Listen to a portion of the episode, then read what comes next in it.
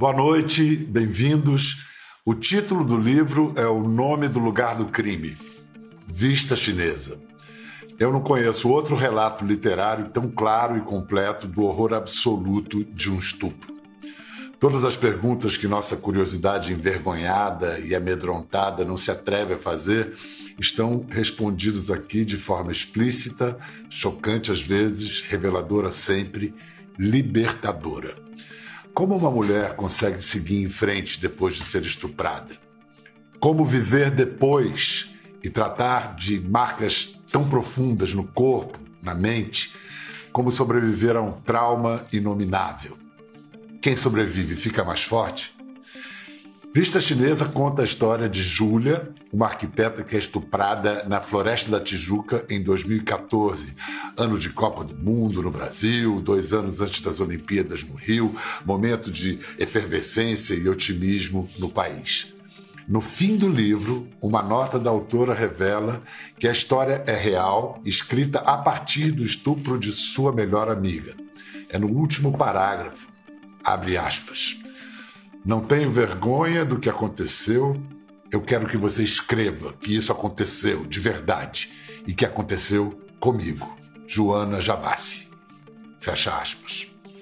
Joana Jabassi, diretora da TV Globo, comandou sucessos como Assédio e Segunda Chamada e agora pretende levar Vista Chinesa para o cinema.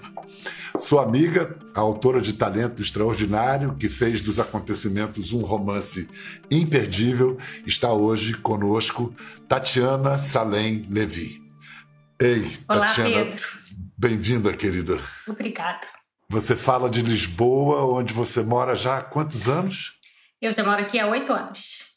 Tati, Tatiana, quando, quando, quando, como você soube do crime? Qual foi sua primeira reação lá em 2014?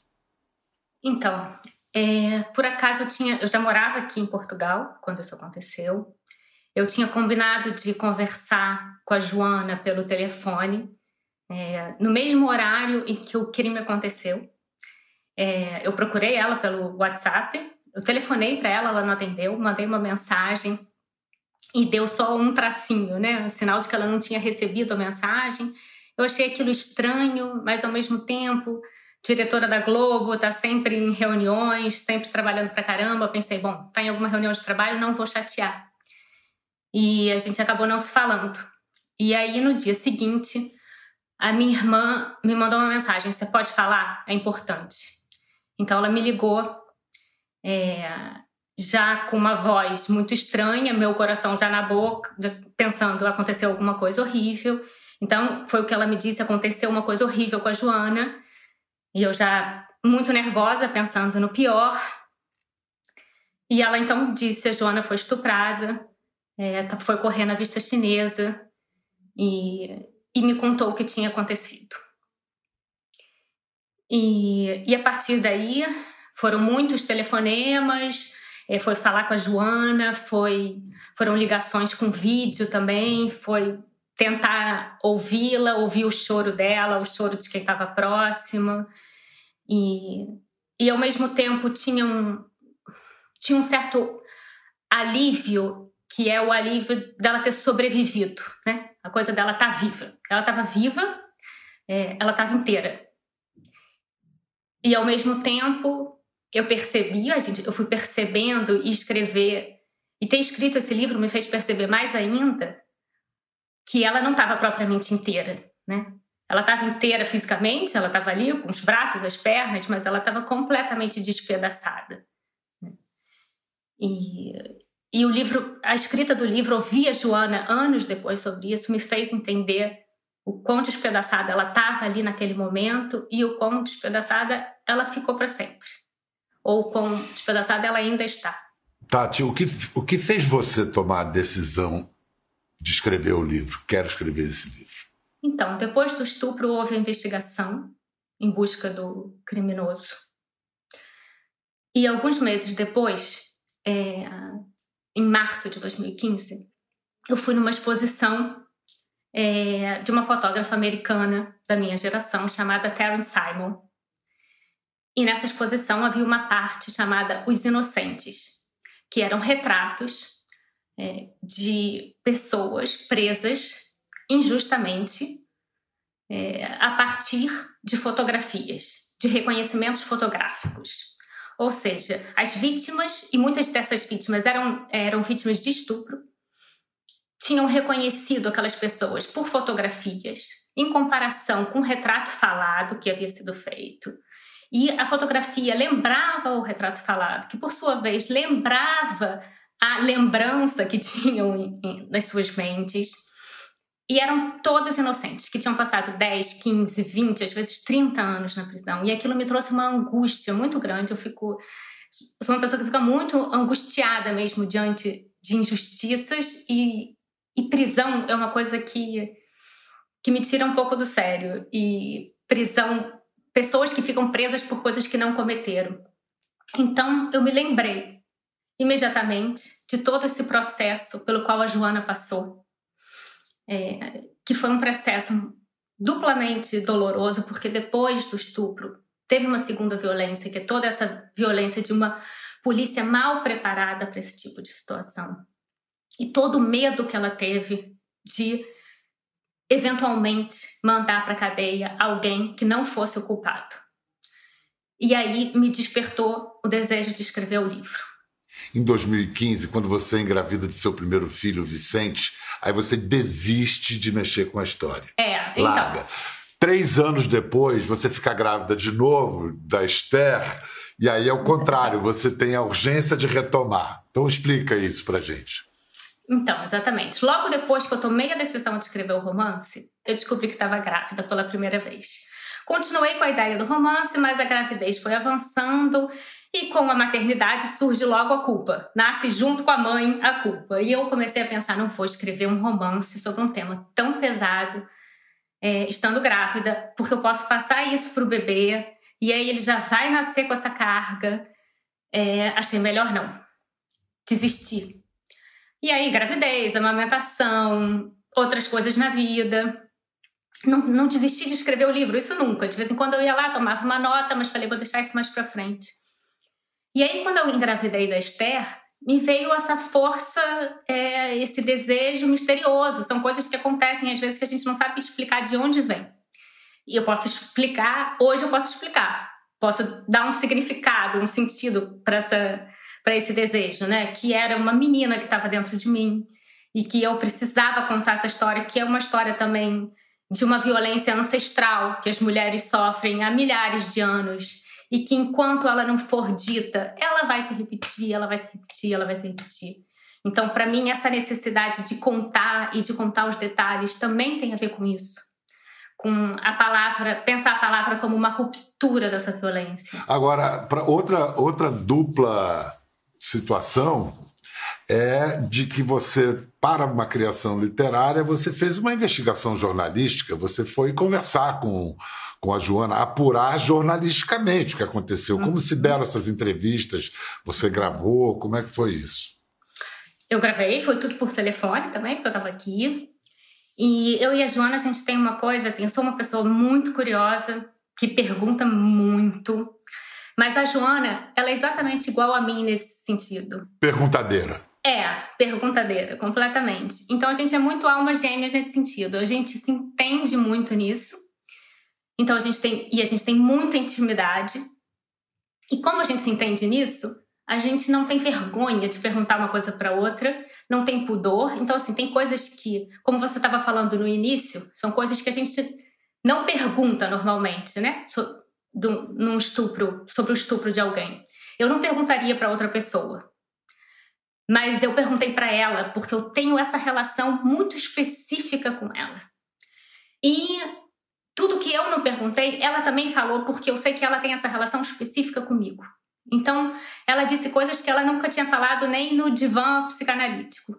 Então, eu me dei conta que a Joana, por ter me contado aqueles detalhes todos, eu não podia fugir dos detalhes. Eu tinha que enfrentar os detalhes. Aquele era o meu desafio literário. Enquanto escritora, eu acho que foi o meu maior desafio. Foi a coisa mais difícil que eu fiz. Ter que narrar esse estupro em detalhes, tentar encontrar a palavra certa.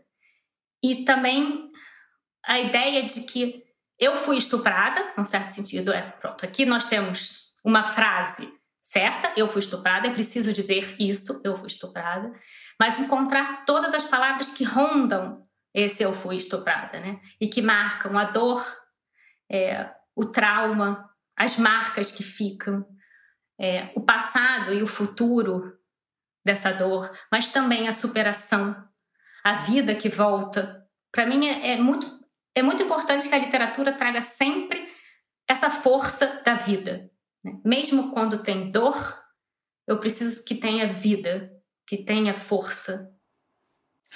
E isso tudo que a Tati está explicando, ela conseguiu já na decisão, na escolha do formato do romance. O livro é escrito em forma de carta. É uma carta que a protagonista Júlia escreve para os filhos, um menino e uma menina. Começa assim, vamos ver Maria Ribeiro lendo o início do livro. Antônia e Martim, meus amores. Enquanto vocês assistem a um desenho animado, eu me pergunto como começar essa carta. Escrevo, apago, escrevo de novo, me distraio olhando para vocês. Tanta coisa boa me vem à cabeça que hesito em remexer no passado. Pai de vocês, se soubesse que tomei a decisão de contar o que aconteceu comigo, diria: esquece. No princípio, acreditei que fosse possível. Mais do que ele, mais do que todos, encarei o esquecimento como a única forma de seguir adiante. Eu passava horas inventando estratégias para apagar a realidade dos fatos, como se eu pudesse voltar a ser a mesma Júlia de antes. Mas há coisas que, mesmo depois de terem acontecido, continuam acontecendo. Elas não te deixam esquecer porque se repetem todos os dias. É por isso que eu não tiro da cabeça que vocês sabem. Vocês habitaram a minha barriga, mamaram nos meus peitos, tomam banho comigo, dormem no meu colo, a gente se enrosca no sofá, então vocês sabem, como eu sei, toda vez que me olham no espelho. Só não conhecem as palavras. Ontem me revirei insônia na cama, pensando e se eu morrer sem falar para eles? Primeiro achei que seria melhor assim. Depois me convenci de que se isso acontecer, vai chegar o dia em que vocês vão ouvir algum rumor, vão descobrir uma ponta da história, talvez outra e mais outra. Mas vai sempre faltar um pedaço. Vai faltar a verdade. Porque assim, como vou contar agora, eu nunca contei a ninguém. Posso imaginar o espanto de vocês se um dia lerem essa carta não vai ser fácil ver a própria mãe estilhaçada. Maria Ribeiro, que também é escritora, é uma das atrizes que vão aparecer no programa lendo trechos de Vista Chinesa. Isso que aparece aí, essa que a personagem diz que precisa escrever porque ela sente que de alguma forma os filhos sabem. Essa premissa é sua ou partiu você escutou da Joana? Essa premissa é minha. é, então, acho que o romance tem sempre muitas camadas, né? E, e até por isso também eu quis escrever um romance, né? Porque mistura coisas da Joana com coisas minhas, com coisas inventadas, com coisas de outras mulheres. E o formato carta, aí ele vem muito da minha história, do fato de que a minha mãe também foi estuprada quando eu tinha quatro anos, é, dois homens entraram no carro em Ipanema, uh, apontaram a arma para ela. Um deles abriu a carteira, viram as duas fotografias, é, uma minha e outra da minha irmã, e perguntaram: são suas filhas? Ela disse sim. E eles falaram: então, se você quiser vê-las de novo, você vai ter que fazer tudo que a gente mandar. E nessa frase estava é, todo o inferno e também a salvação de tudo que ela ia passar. E essa frase me levou para o banco daquele carro, aos quatro anos de idade. Mas eu só soube disso aos 18. E eu soube disso por acaso no banco de outro carro, quando a minha mãe estava me levando para casa de uma amiga. E, de repente, sem, sem saber porquê, eu perguntei para ela como foi mesmo aquele assalto, porque para mim aquilo era um assalto. Assalto da Brasília, que era o carro que ela tinha. Eu perguntei como foi mesmo aquele assalto da Brasília. E aí, naquela hora, não sei porquê, ela resolveu contar a história. E ela contou a história. Eu desci do carro na casa da minha amiga. E nunca mais a gente falou sobre isso. Eu tinha 18 anos, ela morreu, eu tinha 20. É, eu fiquei com mil perguntas na cabeça. Ela... E assim, Pedro, minha mãe era é, jornalista, minha mãe era feminista, minha mãe cobriu guerra no Oriente Médio, minha mãe falava abertamente sobre tudo. Mas ela não falava sobre isso. Ela falou sobre isso uma vez naquele dia. E, e o, o fato dela nunca ter retomado o assunto é muito estranho. E me deixou com muitas perguntas. Eu, ao longo dos. Até hoje, eu me pergunto: e se ela não tivesse me contato? E se eu não soubesse disso? E tem um lado meu que entendeu que eu já sabia disso há muito tempo. Só que eu não tinha essas palavras. Então, quando eu tomei essa decisão de escrever carta, eu tenho muitas cartas da minha mãe para mim. E eu volto muito essas cartas para entendê-la melhor, para me entender melhor. Então, foi uma opção, foi um diálogo meu com a minha mãe. Como se ela tivesse me contando tudo que ela não me contou. É claro que a história da Joana foi o que me motivou a escrever esse livro. Mas eu sou muito marcada por essa história da minha mãe. Então são as duas histórias que estão ali, de alguma forma. Como no livro, a personagem, ela, ao mesmo tempo que ela quer contar, ela se pergunta se isso faz sentido, por que, que faz sentido. Vamos ver, ouvir outro trecho agora lido por Carolina Dickman. Eu me recompus, eu não me recompus, eu tô quase me recompondo, eu nunca vou me recompor. Eu continuo em pedaços. Eu enlouqueci, eu tô enlouquecendo. Meus filhos, quando estavam na minha barriga, sentiram um corpo inteiro ou um corpo fraturado. Vocês são duas crianças lindas, perfeitas, mas por dentro serão inteiros ou por terem recebido alimento e energia, um corpo rachado, também carregam uma alma rachada. O que eu vejo de vocês é o que vocês são? O que os outros veem de mim é o que eu sou? Será que por terem morado nove meses na minha barriga, vocês sabem que um dia um homem entrou em mim à força e com tanta força que encostou ali mesmo, naquele útero, onde vocês cresceram? Será que os traumas dos pais passam para os filhos mesmo se não contarmos nada? Como a personagem na história ela renasce, ela consegue voltar a ter sexo feliz, consensual, ter prazer Houve preocupação de usar palavras diferentes para descrever o sexo, a violência, ela sendo violentada e ela voltando a descobrir o prazer do sexo. Como você lidou com isso? Uh, ao contrário. Uh, são as mesmas palavras. As palavras do corpo são as mesmas palavras. É o mesmo corpo. É, mas são histórias diferentes, né? A narrativa é diferente. Então, assim, para mim era muito importante que aquele corpo renascesse sexualmente, né? Eu queria que aquele corpo renascesse de alguma forma.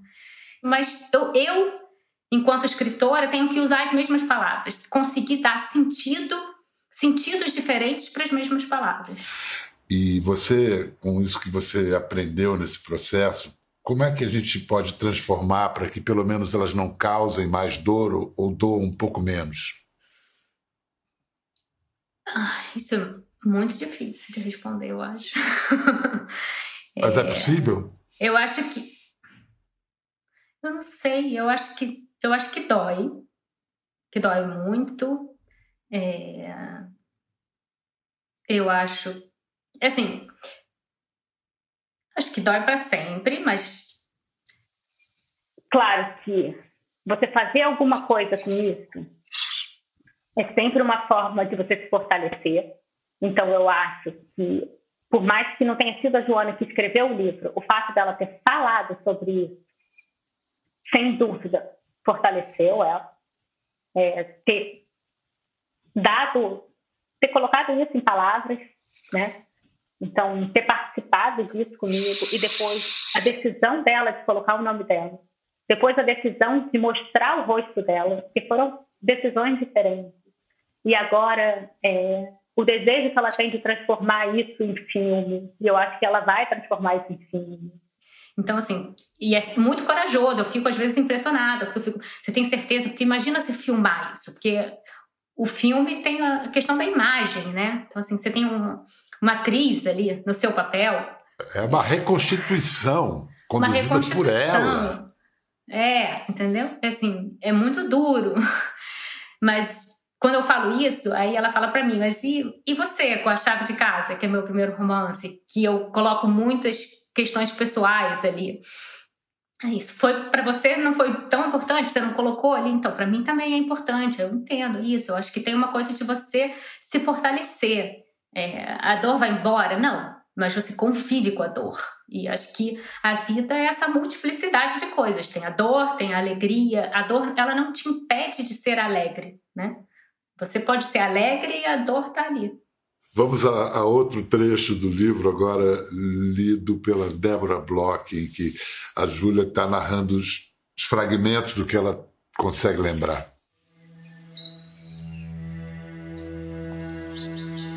No mesmo instante em que meus pés deixaram o asfalto e pisaram as folhas caídas na umidade da floresta, percebi que havia alguma coisa incômoda no contato da mão dele com meu braço.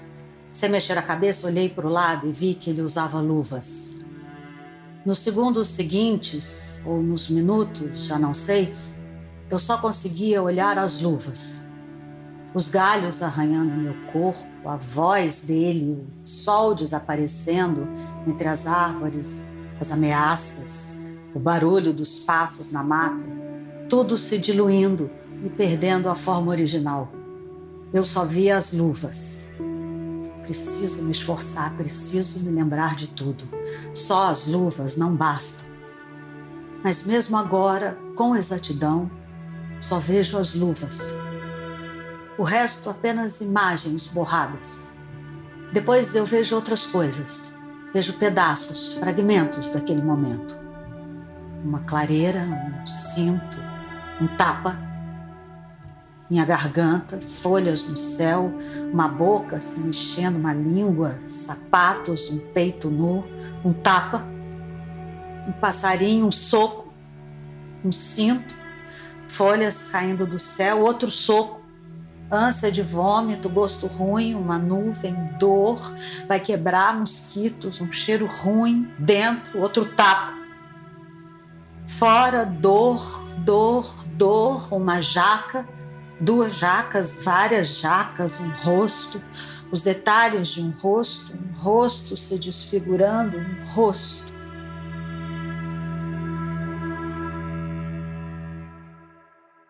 Bom, o trecho que a Débora leu agora, o personagem fala das luvas de estuprador, ela fica buscando se agarrar a detalhes que possam levar à posterior identificação do, do criminoso. Agora vamos a um trecho em que a Júlia está na delegacia, lido por Linda Quebrada.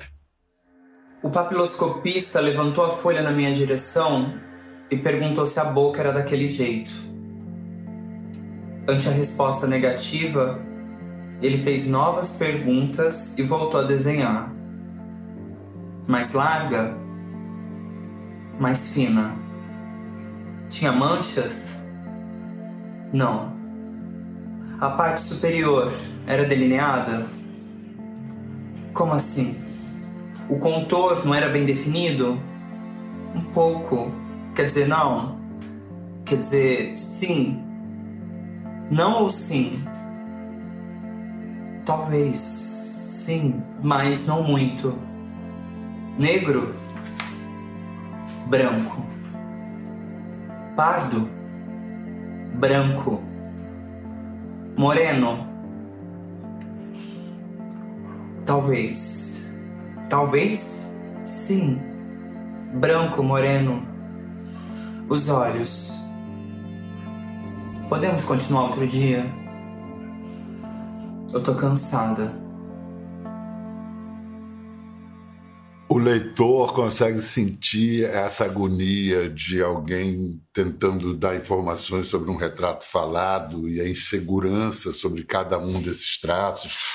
Ah, ah, fica muito claro ah, na Júlia como é impreciso esse uso do reconhecimento fa facial como pelo menos como única forma de, de, de buscar o culpado. Como a gente falou mais cedo, algo que leva muitos inocentes para a cadeia, é, jovens negros e pardos no Brasil, em geral, a serem presos. É, assim como a Joana na vida real, é, a Júlia desiste de achar o criminoso por medo de condenar um inocente, que é um, é um terror mesmo. Eu, eu, eu fiquei tentando me pôr naquela situação. Você faria igual na mesma situação? É difícil, hipoteticamente, pensar, né? mas essa insegurança, eu fico pensando, se me dissessem, descreve o sujeito que passou, sei lá, é tão difícil descrever uma pessoa, né? Assim, ah, boca fina. Nossa, é muito difícil. Eu acho muito difícil. Para mim é impossível descrever uma pessoa. Eu eu tenho dificuldade assim de de tentar me lembrar dos detalhes mesmo de alguém, mesmo de alguém muito próximo. Eu acho, imagina alguém que numa situação como essa, né? Que é um porque às vezes você tá, sei lá, você tá prestando atenção na arma que tá apontada para você, que tá na sua boca, que tá, sabe, você tá ali e você tá querendo sair dali e você tá olhando para aquele rosto e não quer olhar para aquele rosto e você e tem isso que você quer, se você lembra, mas você também quer esquecer. A Joana também, na vida real, ela no início ela não, ela não queria. Eu acho assim, ela ela acabou querendo muito porque ela teve a sensação de que ele conhecia tão bem aquela mata, ele conhecia aquele lugar que ela pensou, ele já fez isso antes. E se ele fez isso antes, ele vai fazer isso de novo. E, e foi isso que a motivou a. É, o, que, o que procede, o que é bem possível. Claro. Era uma terça-feira, o ano 2014. O Brasil, país do futuro, parecia bastante próximo de realizar seu destino. Em menos de um mês, sediaria a Copa do Mundo e dois anos depois, o Rio de Janeiro se tornaria a capital olímpica. Nada apontava para um desastre, nem na cidade, capa de todos os jornais e revistas, nem na minha vida. Não tinha como dar errado, até porque os destinos se fundiam.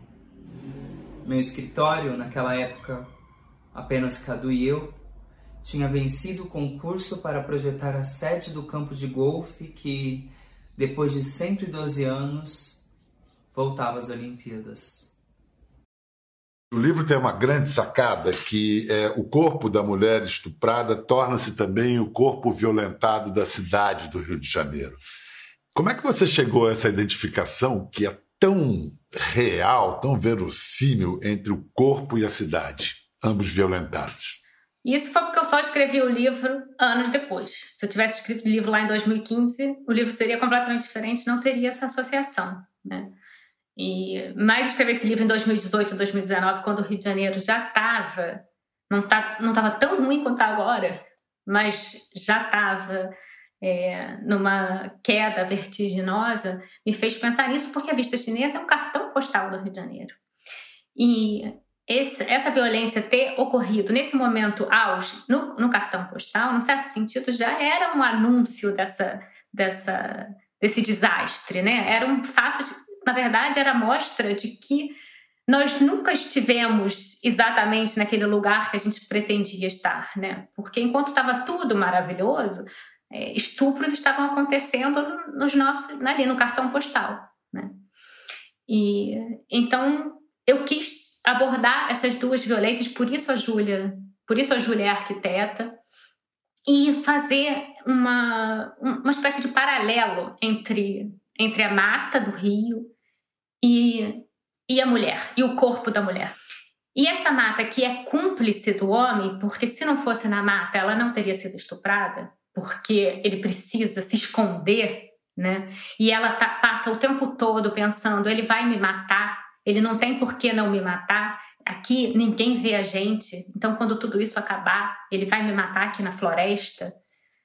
É, ao longo da escrita, é, eu me dei conta que essa mata era também vítima, porque essa mata da cidade do Rio de Janeiro e essa mata do Brasil, na verdade, ela também foi estuprada ao longo desses 500 anos. Ela foi rasgada, ela foi destruída ao longo desses 500 anos e até ela chegar a uma espécie de superação e pensar que tanto a cidade do Rio de Janeiro quanto a Júlia, precisavam restabelecer uma ligação com essa terra, com essa floresta, para poderem para poderem renascer, né? Uma então por isso aquela aquela tempestade é, que arrasta tudo e que, num certo sentido, arrasta o passado e que vai levando as coisas, é, uma espécie de morte, que pode ser uma morte simbólica também, mas que uma espécie de morte para poder acontecer o, o renascimento. Um dos efeitos que o livro tem é que mulheres que passaram por eventos parecidos não se sentem mais tão sozinhas. Você tem tido retorno de leitoras, mulheres que procuram você para falar e que estão falando pela primeira vez de algo semelhante pelo qual elas passaram e nunca tinham falado? Tenho. Tenho tido mulheres que falam comigo e com a Joana também. É, é, engraçado, porque eu acho que eu tenho mais tenho muito mais retornos uh, literários, assim, de pessoas que gostaram, literários no sentido de pessoas que gostaram do livro, e tenho alguns retornos de pessoas, de mulheres que foram estupradas e que vêm vem me contar a história, algumas, inclusive uma que foi estuprada na vista chinesa 20 anos atrás. É, mas a Joana recebe mais mensagens uh, desse tipo. Muito, muito obrigado, Tatiana Salem Levi, por essa conversa, pelo seu livro que é realmente extraordinário. Repito o adjetivo e não tenho medo de repetir. É algo como eu nunca li nada parecido. E além do que, além de toda clareza e envolvimento e fluência, ele é conciso. São 108 páginas. É meio, é muito, muito difícil parar de ler. Você lê e puf, é levado. Queria agradecer também a Maria Ribeiro, Carolina Dickman, Débora Bloch, Linda Quebrada, pela leitura dos trechos do livro e, é claro, agradecer e mandar todo o amor, solidariedade e admiração a Joana Jabassi. Obrigado, gente. Até a próxima. Quer ver mais? Entre no Globoplay. Até a próxima.